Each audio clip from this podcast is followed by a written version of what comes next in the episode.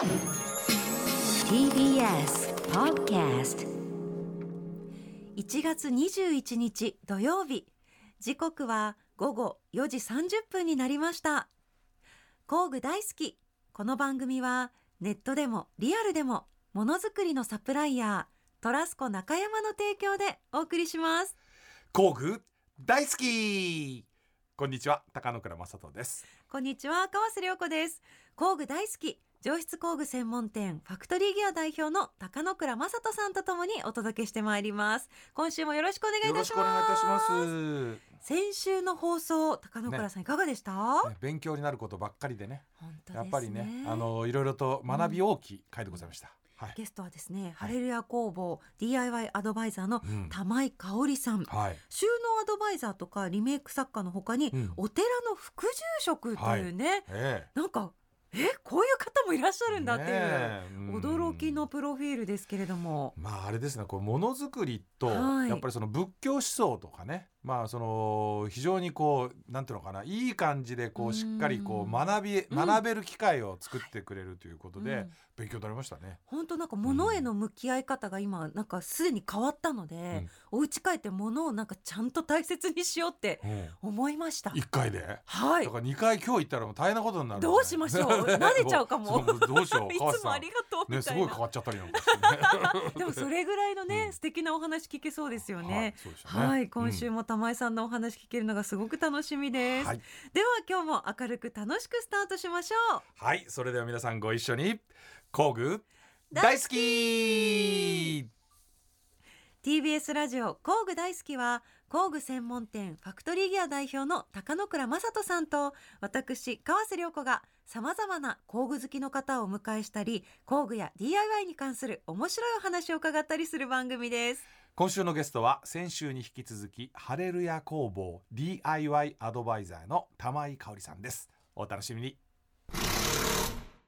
TBS ラジオ工具大好き川瀬良子とファクトリーギアの高野倉正人がお送りしています。さあ早速ですがゲストの方お呼びしたいと思います、先週から引き続きのご登場です。ハレルヤ工房 DIY アドバイザーの玉井香織さんです。こんにちは、玉井香織です。こんにちは再びはい。どうもありよろしくおがとうございます。願いいたしはいます。さあ、なんかあなんかあれですよ。あの僕伺ったんですけど、えっと工具の本読んでいただいてるということで、はい。ありがとうございます。しました。はい。素敵でした。ありがとうございます。はい。もうすごいいろいろなものを網羅されていて、うん。えこんなに細かくとか破壊検査とかもしている。とか、すごいですよね。すごいありがたいとかと思ったりとか。いやいやいやいや。はいありがとうございます。いやなんかね僕ね。はい。あのまあもともとああいう工具の本みたいな、その雑誌とかに記事を書くのってもう20年ぐらい前からあちこちやるようになったんですけど、うんまあきっかけはねやっぱりそのなんていうのかなあの先週の話ともつながってくるんですけど工具そのものが大体世の中ではそれがどのぐらいこう強いか弱いかとか、機能的か機能的じゃないかっていうようなところにみんながこうしあのきなんていうの関心が集中しててね、これは丈夫で機能的だから高いんだとかいう風なところに評価の基準があったんですよ。うん。でも僕工具最初に扱うようになった時に話聞いてみたらその各々の工具メーカーがめちゃめちゃそのえー歴史とか思いとかストーリーがあるわけですね、うん。ものの陰に。でそのものの陰にあるストーリーとか歴史っていうものにはところがみんなあまり関心を持たなくて、うんでもそこを理解すると、うん。そのなんていうのかな工具の味わい方が変わると、こんな面白いことないのに、うん。なんで誰も言わないんだろうなと思ってそのことをこう聞いたこと、まあ、メーカーさんとか問屋さんとかいろんな人から聞いたことを書き出したんですよ。そしたらそのことにすごい皆さんがはい面白いって言っていただけるようになって、うんそれまではまあ本当そういうところってないがしろにされてたところで、うん工具なんかさってねなどんだけ強いのとか、まあ、そういう話だけだったうんものじゃないあの話に光を当てたと。でそれがこうずっと来てたんですよね。はい。でまあ本当でもねあの今回の40ページちょっとぐらいの本だったんだけど、うんうんまあその前はあの170ページぐらいの本を書いたんで、うん。でそうするとやっぱり2年13ヶ月ぐらいはもうがっつりそれにかかりきりになっちゃうんで、はい。ちょっとこう大変すぎてそれでずっと8年ぐらいサボってたんですけど。う んそれで喋った方が楽だなって。YouTube 行っちゃったり挙句の果てにはラジオができちゃった。り でもやっぱりねあの文章になってるとね、はい。あのなかなかこう分かりやすく伝わるんじゃないかなと思ったんですけどね。うんわかりやすかったですし、うん。まあちょっと文面で覚えているのはあのベータさんかな、はいはい。あのワゴンにしてっていう一節があって、であもう2つあったのかな？色をうん。オレンジ、なぜオレンジにしたかっていうと、こうあの工房とか工場内が暗い色だったからその色にしてとか、あとワゴンにしたら動き動線が変わったとかっていうので、まさしくこれなのよねって私はすごく共鳴してしまったんですよね。やっぱり色が色に受ける人間のっうんていうのがあって、うんちょっと華やかにしただけでも全然気分が変わったりとか、はな人の付き合いが良くなったりとか、うん。うんあとは物がちゃんと整然と置いてあったりとかするとあの効率よくてうん。動線が変わる無駄のない動きになるっていうのも分かるので、うんまさしくそうだよななんて思いつつね読ませていただいたんですよ。はいはいはいはい。素敵とかと思って。やっぱでもなんかイタリア人ってすごい、ああなんかね僕日本人とすごく感性が近いっていうか、うん。あのーだからそのひ色とか光とかに対しての感覚がやっぱ近いと思うんですよ。うん。でみんなイタリア人っていうとなんとなく明るくて陽気でってイメージがあるんだけど、でもドイツっていう国と隣接しててね。でまあドイツの思想ってすごくものづくりうん。がやっぱり皆さんドイツって言った瞬間に急にものづくりで、うん。イタリアって言った瞬間に急になんかこうねちょっと軽めななんか こうん。うおしゃれなっていう感じででちょちょっとすごい真逆なイメージがあるんだけど、はい。実はそこすごく近くて、うん。なので工具メーカーっていうのはドイツに近い北イタリアなんですよ。うん。だからやっぱりドイツの影響すごく受けててね、うん。だからでもドイツ人って皆さんよく言う通り日本人と感覚が似てて大事にするえーこととか文化とか自然の感じ方とかすごい近いところがあると思う。でもイタリア人もそういうところがあるので今回のイタリアの特集では僕はねそこすごい感じました。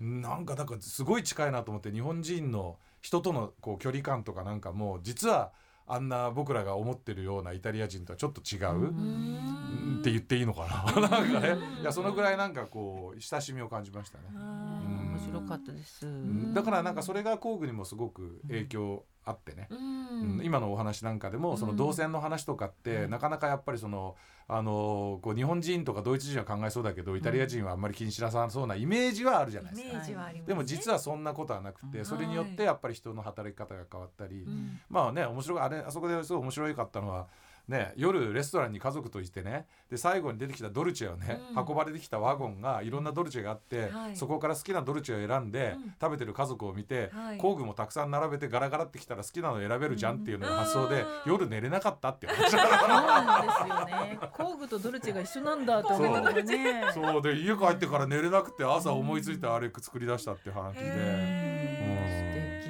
面白いですよいね。うんありがとうございます。ありがとうございます。はい。さあ玉井さん中野倉さんに聞きたいうん。工具だったりとか DIY のなんかこうお悩み？せっかくなのでお悩み相談とか何かありますかね？常にすべてが悩みなんですけど 今今何かって言われたらああーって今願い事を見つかなえるっていうのでなんか動揺してしまってる人みたいなんですけど。はい。えっとですねまああの悩みというか最近、あの差し金金尺をあの先輩からちょっといただきまして差し金についてちょっとずつ調べていったら無限にちょっと奥深くうん差し金ってすごいものなんだっていうのに気づき始めているところなんです。はいはいはいはい。であの日本の金尺あの差し金って裏表があって、裏側にあの漢字が書いてあるんですよ。うん。それは、うん。今では使われてないんですけど仏あの仏像とか日本の家屋をする時にうん。測るもので、うん。えー、と占いみたいな感じ。うん。これで尺ですると縁起がいいとかっていうのがあるらしくて、はい。えそういうのもできるのとか、うんやっぱりそういうのってお寺とやっぱりちょっと密接な関係があったりとかするのでちょっともっと深めたいなって思ってるんではい尺とか。はい。あの今の木工の話なんですね。こう、はいほほぼよく使われるのが、木はいまああのー木工建築木なんていうかな。あの大工さんいわゆるね、うんうん大工さんの差し金っていうのは、うんまあ、まさにそういうそのあの尺でや今でもやるんですよ。うんだからあの半径伸ばしてよとか、うん。そこは一軒でよかっぺとかなんか言うわけですよ。うんでなんでこうペが出てきたの？大体そうなんですよ。はい。いやあの尺でね尺目で大体大工さんは判判断するので、うんうん。大工さんでいまだに何30センチ出してっていう人ってほとんどいないいまだに日本の建築現場ってそうなんですね。でなどちどちらかというと僕はその指矩に関して言うとエキスパートではないんだけど、うんだけどね測定工具ってことに関して言うとうん。共通項があるあるわけですよ。うん。で我々もちろんその機械だったりとか、まあ、車オートモーティブとかそういう人たちとすごく関わりがあってねで僕は工具を作る立場ですよね。うんで工具を作る時にメーカーさんに行って技術者の人が出てきて必ずいろんな打ち合わせをする時には、まあ、ノギスとか測定器具を持って出てくるんですよ。でその測定器具がどんな測定器具を持ってるかでその人たちのものづくりの思想の判断ができるんですよね。うんなぜかと言ったらば、うん。測定器具っていうのはものづくりの原点にあるゼロをどこにするかを決めるのが物差しなんですよ。いや差し金だし、うん。ノギスだし、うん。それが安いものだったり適当なものだったり錆びていたり錆びていたりあとは曲がっているようなものを持ってたら、はい。絶対に始まりがしっかりしてないので、うん。いいものができるはずがないと。なので僕らは大体その人がどういうそのこうあの測定器具を持ってはい。何を基準に仕事をするのかなって見るわけですよね。うん。うん。だからよく言うじゃない。あの人と俺は物差しが違うから。うんうんうん。これも要はこう日本のね言葉ってすごくよくできてて、うん。要はそういうね日常的に使うものを、うん。要はその人との対人関係やなんかに使われてるんだよね。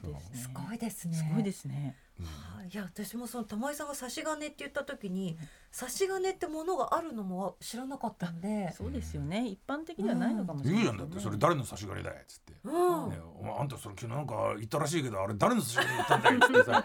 まあそんなこと言われない？でもそのイメージです。あるでしょ？セリフでよく聞く。聞くよね、はい。そのなんかあるよね、うん。そのあの昔の時代劇とか見てるね。誰の指示だみたいな。そう誰の指示だって言う誰の差し金だいっていうのあるじゃない、うんうんうんうん。その差し金がまさに物差しなんですよ。えーだから差しが誰の差し金ってことは、はい。誰の物差しで動いてんだってことなの、だからその物いやそうだからそのだその物差しが違えば、はい。はい。その違う視点で動くだろうっていう話で、うんうんだからもう測定器具ってすごい大事なのそういう意味ですごい、うん。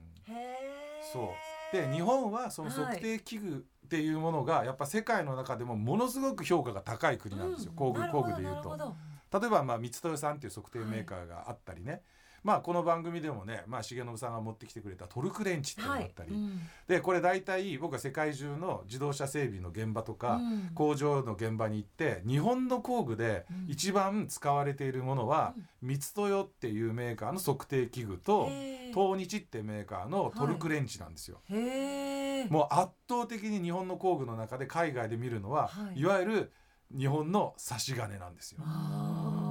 それはまあこういう曲がり尺とかそういうのじゃないけど、いわゆるその整備の世界でいうところの差し金はうん。日本のものをが世界で信頼されてるってこれ嬉しくないですか？かっこいいですよね。うん。日本の物差しで作られてるっていう話ですよ。そうですよね。基準になってるね。基準になってるってこと。すべての物差しのあものづくりの基準はやっぱり差し金物差しから始まってるっていう、うん。物差しから始まってる、そうそうそうそうそうそう。なんかねそういうのがあるので、うん。ままさにおっしゃる通り、うん。結局そのものづくりのあの入り口のところでその裏側にね今おっしゃったようなこうの吉報ですよね。はい。がそれが出てるっていうの面もやっぱりそこを基準にしてはい。ものを作る時にどんな思いを込めてやるかっていうことがすごく重要で、白いうん。なんかそういうことをねものを作ってる時に感じ取りなさいっていう先人からのメッセージだと思うんですよ僕は。はい。うん、であれね結構すごい信仰的なところだけではなくて僕、ね、絶対機能的な話じゃないかと思うんですよね。そうでしょうね。あのなんか風水とかと同じで、はい。こっちに来ると風がこう流れてくるから、はい。そこにトイレがあると気分が悪くなるよみたいなもので、うん。どうしてもみんななんとなくこう、うん。宗教的な意味で捉えるけど、うん。僕はちょっとその差し金のあの、えー、と指示のあれはうん。はっきり分析をしてないし見てないので分かんないけど多分ねそういうなんかがあるんじゃないかなと思うんですよね。ね。日本の風土に合ったとかそういうのに根ざしてできてきてると思うので。そう。へー。だからやっぱね自然とかね歴史とかの対話なんですよね、うん。ものづくりっていうのは、ううん。ん。必ずそのメッセージがあってね、うん。ものには。うん。でそこを感じ取れよっていうのが、うん。そういう工具にもあるし、今の工具にもある。まあうんけどそれを大体の人はみんな感じ取れなくて、うん。値段とか、うん。え重さとかかだけで言ってるけどでも僕はあの作ってるおじさんの顔まで分かっちゃうわけですよ。ああの工具メーカーに行ってるので、はい。であのおじさんがどういう顔をして作ってるかとかいうところも、でその環境だったりとか、うん。ね作られる、うん。でそれがやっぱり形にすごい出てくるね、ううん。んだから面白いの工具は、なんで書いちゃうっていう。本に書いちゃう。そうそうどうですか玉井さん今のお話。もう深すぎて、はい。メモ取れなかった。でも差し金一本つで。当ですよ玉井さんゲストだねよ俺喋りすぎちゃったらちょっと。またえ学びたかったことなので。うんいやいやそうですよ。よかったです。ん。本当にそうだと思います。うん素敵です。目がハートになっちゃってすみません。そうですか。ありがとうね やったー。また女子のファンが増えてくれた嬉しい。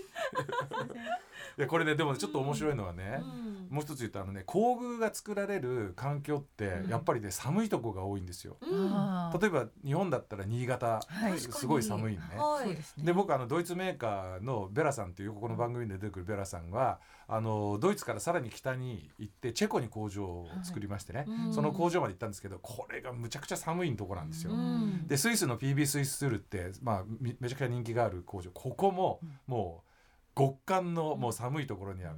でなぜ寒いところで工具が作られるかっていうと、やっぱりね寒いところの人たちはね忍耐強い。うん。で工具はやっぱりね作りってのはね派手じゃないし、うん。えー熱かったり重かったりすごくねあの過酷な環境が少なくないんですよ。うん。でその中で粘り強くしかもねなんていうのこう派手に形が変わっていかないものを作り続けられるっていうね。なるほどだからね北国の人たちがね、あの多いっていうのははい。僕はだから回ってて気づいたのある時ふと、うん。あみんな寒いじゃんと思って行くとこ行くとこ寒いんですよ。うんうん。まあ、今最近台湾とかベトナムとかでも作ってるけど、はい。でも根本的にそういうところで作られてる技術っていうのはもともとはドイツやね、うん。そういう日本の寒いところのものづくりからこう来てあの技術がこうあの南の方に来てるけれどもうん。もともとのルーツはやっぱりね寒いところの人たちが頑張ってこう積み重ねてきた歴史があるんですよね。思いとね。うんうんでまた喋っちゃった。大丈夫です。やっぱその思いっていうところがね、玉井さん大切にされてますよね。そうですねうん。やっぱり人間だからまあ思いっていうのをちょっと大切にしたいなって思う心、うんうん、イコールかなと思ってるんですよね。まあ、ちょっとね僕もねちょっともう一つじゃあ僕のから質問させてもらっていいですか、うんあの玉井さんなんかあの物に物にはこうストーリーがあるっていうんう話されてたじゃないですか、はい。で僕も今いっぱい物にストーリーがある話を熱弁してましたしちゃったんですけど玉井さんは、うん。まあ、ものづくりする時にこう、うん。モットーとされてることっていうかねまああの作る立場としてどんなことをモットーとされてるのかなってちょっと伺いたいな。ね、私はね作るっていうのにすごく罪悪感を感じてしまった時があるんですよ。え。ー物を作るっていうことは捨ててし捨てられてしまう、まあ、そこまでのものしか作れないっていう自分のものもあるんですよ。だけれども作ってしまうとゴミになってしまうっていうのはどうしても許せない時があって、うん。でもその時に依頼を受けてこれを直してもらえないかしらっていうのから始まって、直したら喜んでもらえる。っていう、うん。喜んでもらえるってあの幼少の頃の記憶もあるんですけど、うんそれでやっていこうかなっていうのがあってで依頼を受けたらもう丸全部自分を出してはい。それを作り変えるんではなくて、そのもの自体をどう使われてたのかなとかどういう思い出だからどういうところにあったのかなっていうのをこう感じながら、ちょっとだけ手を入れさせてもらうっていうのをやってるんですね。ものを作られる時にね。はい。ものに携わる時ですね。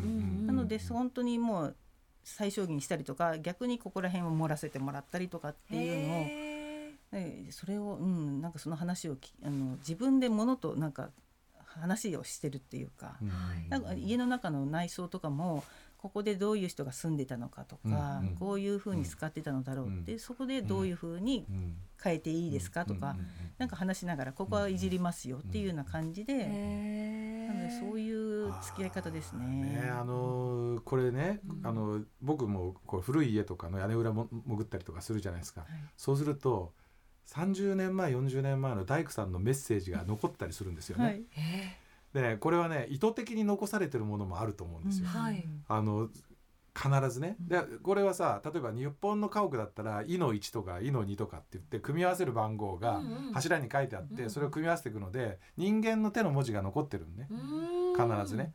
だけどそこの文字を書くときにそのね棟梁とかがちょっとしたメッセージを残してるものがあって、うん。それを見つけるとね、はい。なんかちょっとあーって思っちゃうのよ。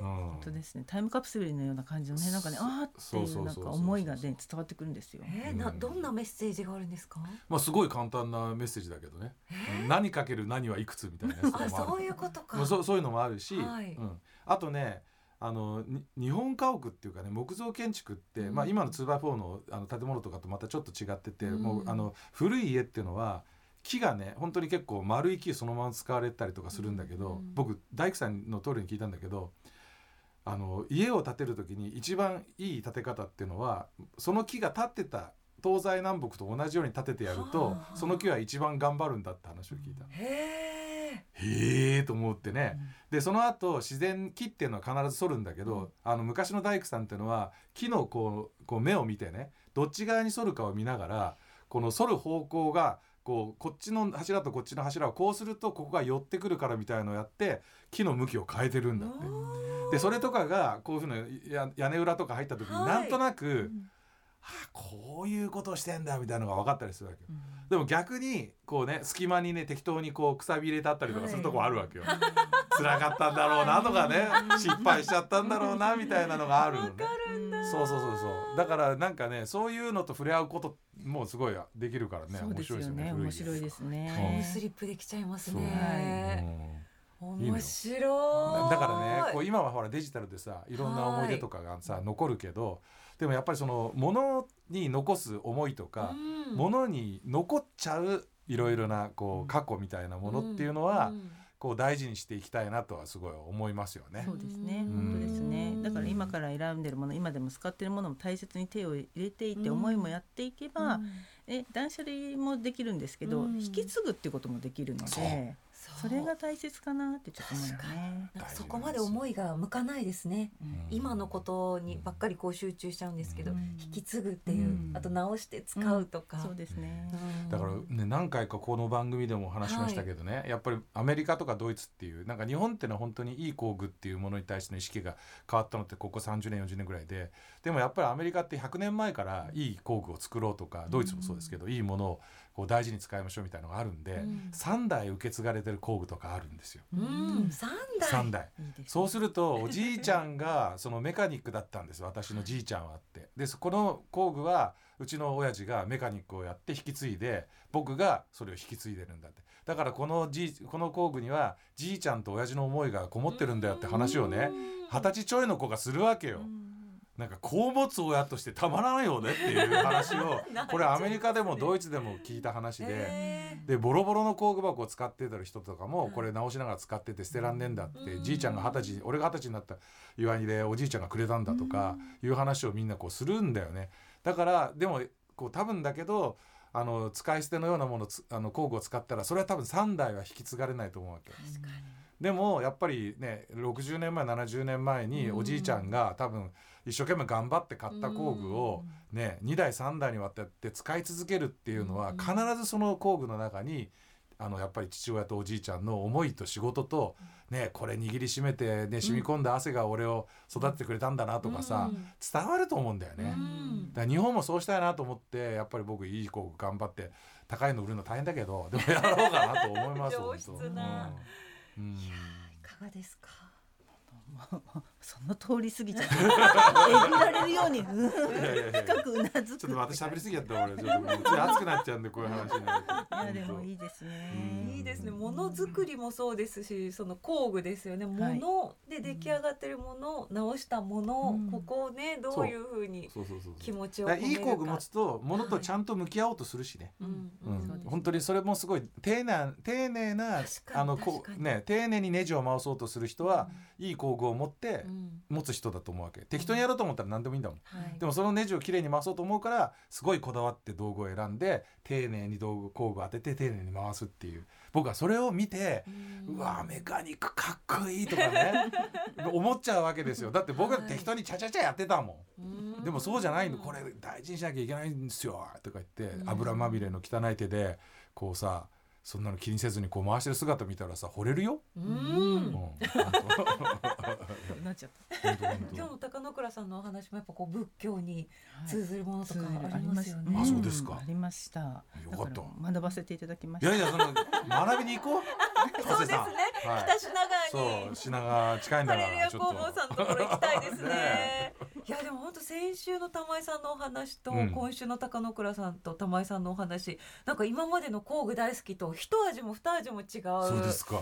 シャキッとするような背筋が伸びる。うんねたまにはちゃんとねはい学びましょう。初めてなんかちゃんとしてましたち初ゃんとしてました初めてちゃんとなんか高野倉さんじゃなくて社長って言わなきゃと思あ、ってそう、ありがとう。はい、よかった。すいませんよかった。ちょっとイメチェン。今年はイメチェンだ。2023 2023ニュータカノクラ。ニュータカノクラはいさあ玉井さん、はいぜひお知らせなどあったら最後にお願いします、あはい、はい。あのまあ不定期でありますけども工房に入って、うん。あのお寺との兼任なのですあっち行ったり、まあ、近いところにはあるのではい行ったり来たりしておりますが、まあ、はい2月はちょっと節分でお寺の行事がまだまだ忙しいんですがなるべく工房に入って、はい。い、ろいろな方とちょっと触れ合って、おなあのものについてとかうん工具についてうん触れ合いたいなと思っておりますのでじゃ。あ3月頃行きましょうかそうですね。はい3月頃。学びにね。ねちなみに2月3日僕誕生日なので。あ節分です節分鬼？だからさ、なんで服言わないもう。鬼って追い出すなよって。鬼は外に出すなっての。はい。服の方ですね服の方です。はい。うん失礼いたします いやいやいやいや 笑いすぎだよ。ちょっと進行して。進行してください。失礼だ反省反省も先週も今週もすいません玉井そんなさんもございません。ありがとうございます。はいということでハレルヤ工房 DIY アドバイザーの玉井香織さんでした2週にわたりどうもありがとうございまありがとうございましたた。TBS ラジオ工具大好き川瀬良子とファクトリーギアの高野倉正人がお送りしています。さてここからは今おすすめの工具を紹介する時間ですが高野倉さんからご紹介お願いします、もう今日はあれですよ。もう川瀬良子のですね、あのふるさとが生んだお世界の一品え？ご紹介しますよ。静岡が？静岡が生んだね、もう世界的なメーカーなんですよ。まあ、高健というふうに言われているはい工具ブランドでございます。高県。山下工業研究所って言いましてですね、静岡に本社があるんですよ。へえ掛川の駅で降りましてそこにですねからで車でこう行くんですけれども、はいはい。茶畑の中をこう進みますとですねはいはい。あの現れるのが高健の工場なんですけれども、はい。でねこの山下工業研究所っていうのはですね、うん。このこのあのファウンダーの方がですね、はい。実はですね戦前ですねあのフォードの、うん。え支店長さんのところに住み込みでこう行ったんですよ。戦前ですよ。はい。であのやっぱりねそのアメリカでの生活が長くてそのいろいろなアメリカのカルチャーをうん。こういうふうに持ってね、うん。静岡に帰ってきてお。で工具メーカーになったわけですけれども、はい。なのでやっぱりね向いてるところが国内じゃなかったと。うん。っていうことで今高健という工具ブランドはですね、日本で売られているよりも海外で売れてる方が多いんですよ。へえでヨーロッパとかのアジアに行くと、うん。多分ですけど僕の知る限りでは、うん。日本の工具メーカーで一番知名度が高いのはこの高健なんですね。すごいじゃないですか。静岡県すごいんですよ。静岡。はい。でその今日はその高健さんのはい。世界に羽ばたく高健さんのですね、え工具を紹介したいと思うんですけれどもこのねあのほら小学校のフルートの、うん。あの袋みたいなの中にね フルートの袋でしょ？縦長縦長ののね。フルートとかリコーダーとそうそうそうかでねあフルートとかさリコーダーのね、うん。あのランドセルの横に刺してあるやつ。そうそうそうそう。それをこう開けると、はい。工券って入ってるさ開けると、はい。中から工具がこう出てくるわけです。ピッほら。カピカの棒が出てきました。棒が2本とはい。グリップが入ってるやつ、はい。でこれ何かっていうとこれだけではちょっとねはい。あの何に使うのかなって感じなんですけれども、うん。いきますよ。今から僕が使えるものにしていきますからね。はい。ここの真ん中にあるはい。楕円の穴にはい。棒を差し込みます、はい。今はい、T の字に T の字、なってますね。今 T の字になってます、はいでさらにここにあるポッチをこう押しまして、はい。グッと押し込むとはい。十字になりました、本当だ。ほらなんか十字になったらなんとなく見たことあるぞっていう感じだと思うんですけれどもこっち系よく出てきますよね。出てきますよね。それでここの四角い部分にはい。このソケットをこのように差し込みます。はい。見たことありますよねこれね。なんて言うんでしたっけ？これいわゆる十字レンチってやつであタイヤ交換をするときに昔はですね、はい。車によくね車載工具で十字型のはい。レンチが入ってたと思うんですよ。うん。でそれの要はこう分解してこうねリコーダーの入れ物の中に入っちゃうような形にして作られたものなんですが、ただの十字レンチ使ったことはないと思いますが、はい。あのホイール交換、タイヤ交換をしたことある人であれば、うん。これを見ると多分びっくりするんですけどやりますよ。伊藤さんに音聞かせてあげたいな。よく回ってます。ホイールナットをですねまず力強くうん。緩めたい時、はい。あの時よくねタイヤに乗っかってあのなんていうのこうあのレンチに乗っかっちゃってさガンガンって踏んだりするでしょ、うんうん。あれやっちゃダメなんですけど、うん。あの締める時とかに。うん。でその締める時あの最後ギュッと締める時とか緩める時とかにこのね、えー十字になってるものの棒を横にヒュッて伸ばすとですね、はい。こういうふうにね T 型になるんですよ。はい T にそう戻った。すると長くなるので、はい。力が入ってビュンなるほど。緩めた後に真ん中に持ってきてシでシュルシュルシュルってとなって。ナットがあっという間にはい。外れますよと。すごいまあ、あのフルフリーターンクロスレンチっていう、まあ、貢献ジールっていう貢献さんの中でも、うん。一つちょっとランクの上のね、えーカテゴリーとしてはい。作られたブランドなんですけれども、そのジールのフリーターンクロスレンチってやつなんですね。うん。で普通のクロスレンチっていうのはまあこう溶接されてるんで、うん。今みたいにこうスムーズにこう回らないですね。早回しの時にこう若干こうブレたりするんですけど、まあこれはですね、まあ、バー同士が真ん中のところで正確にこうくっついてますんでなので今みたいに綺麗にシャーシャーッと回すことができると。はでね今日ねほら1月21日でしょ。あはい。まだ雪降りますよ。うん。まだ雪降る。で、うん。まだ雪降る時にスタッドレスタイヤに交換しなきゃいけない時あるじゃないですか、うんでねいざ雪が降りましたスタッドレスに交換しますって言っていろいろねあのタイヤさんとか電話すると「すいません今日はいっぱいです」って言われてうん「えちょっと待って。え今日いっぱいいやー今日はいっぱいです。無理っす。はい無理です」って言われちゃうわけですよ。はいでで明日行っちゃうと雪がもう大丈夫でした。雪が大丈夫です。で今日行きたいのにっていう時にスタッドレスに履き替えられない。はい。でそんな時にですね自分で履き替えられるためにうん。こう持っていると、あの自分で、まあ、スタッドレスタイヤを用意しといてもらえれば、うんうん。いつでももうねあのタイヤさんがいっぱいでもお家で自シ分でとやれるとうん。いうものでございます。これはもう重信選手が絶対欲しがるんじゃないですか？ゲストにいらっしゃったあの人何でも欲しがるから。だからこれはでもだからなんていうのかなあのこう。えーまあ、車の中に積んでいる人もいますけれどもあと十字レンチってすごいかさばるんでね、はい。あの普通に10になるとほらこんなに大きくなっちゃうでしょ、うんうんうんこれを収納するってすごい大変だけど、はい。外れることでこういうふうにリコーダーの袋みたいなところに入れておいて保管できるのでうん。工具箱の中にでも入りやすいということで、メカニックの皆さんなんかもまあ、インパクトレンチが使えるような環境にないようなところでも、うんうんまあ、このクロスレンチがあれば比較的早く作業ができますので、まあ、便利じゃないかなと。あとね結構まあ最近も流行ってますけども、うん。あの走行会とか行ってね、うん。車をあのレース会場に持ってって、うん。あのサーキットに行ってねタイヤ交換したりとかする場合なんかもあのコンプレッサーとかインパクトが使えないようなところでもこれはい。でシャーシャーってやってるとかっこいい。かっこいいですかマイ工具やっぱいいですね。らそうピカピカだしね。いいですね、うん。山下工業研究所貢献さん。静岡の。静岡がビッグブランドですわ。静岡が生んだ。川瀬良子と並ぶビッグブランド。いやいやいや覚えました。はい。貢献さんええ。すごいですね。ありがとうございました。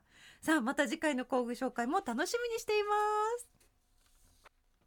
高野倉さん、はい今日のゲストはですね先週に引き続き、ね山井香織さんでした。ちょっとね熱くなりすぎましたね語りすぎました語っねてました。ちょっといつもねニュータカノクラね言った高野倉ね。そう キャラも変わってるキ。ャラも変わってるね いやなんか本当高野倉さんっていつも思ってたんですけど、うん今日は社長って感じでした。いやでも本当ね、うん。あのやっぱりうちはほらちょっとこだわりのいい工具を、はいあの厳選して売ってるお店なので、ここにね来るお客さんたちからのね、学びですよやっぱり。やっぱお客様のお気持ち客さんたちがさだってさやっぱり本当に一個のネジを丁寧に回そうっていうことにねお金自分のねお小遣いでそういうことしようとしてる人たちってやっぱりねちょっとね学び多いですよ。うん、それ20年もずっと学んでたらね もう学べなかったらちょっとねダメよダメと思うよ。いやでもそういうところも副住職でもあるうん。玉井さんとこう通じるそうそうそうそうそう。熱演の心というか。だからやっぱり日本人の働く姿勢ってねやっぱ学ぶとこ多いと思いますよ。やっぱうん。り時代が変わったとしても何してもね。うんやっぱりそういう、えー職人の方っていっぱいいるんで僕らはやっぱりそういうね職人じゃない僕らはうん。職人さんからも謙虚に学ぶとねうん。なんかいろいろこう見えてくるものも違うと思うんですよね。本当ですね、古い工具とかも掘っていくと楽しそうですね。いや本当にそう思います。いやね本当にですよ。今日のあの差し金のお話も、ね。うん。えーちょっと検索しよう。検索がちょっと今っぽいな、図書館図書館とか行って資料見ようって思いま検索でいいよ大丈夫。検索で大丈夫。図書館と変わんないかあえて紙で。ら。はい。でもやっぱこう奥の深さというか、はい。そういうところですよね。代々受け継ぐとか、そうそうそうそう。うん。えーぜひですね。うん。あのまあ本当ね工具の本も読んでいただいてるってことなんで、はい。まだあのファクトリーギアの方でもうこれね工具の本だけでもうん。お買い求めいただけますんで、うんあのぜひ買っていただいて、はいあの文化をちょっとね味わっていただければなと思います。そうですね、はいやっぱね玉井さんもしっかり読んでいらっしゃいましたけど、はい読むと面白いですもんね、うんありがとうございますございます。さあ次回も高野倉さん、はいよろしくお願いいたしますよろしくお願いいたします。フ工具大好きここまでのお相手は川瀬良子とァクトリーギアの高野倉正人でした。また次回工具が今よりももっと好きになっているあなたとお会いしましょう。さようなら。工具大好きこの番組はネットでもリアルでもものづくりのサプライヤートラスコ中山の提供でお送りしました。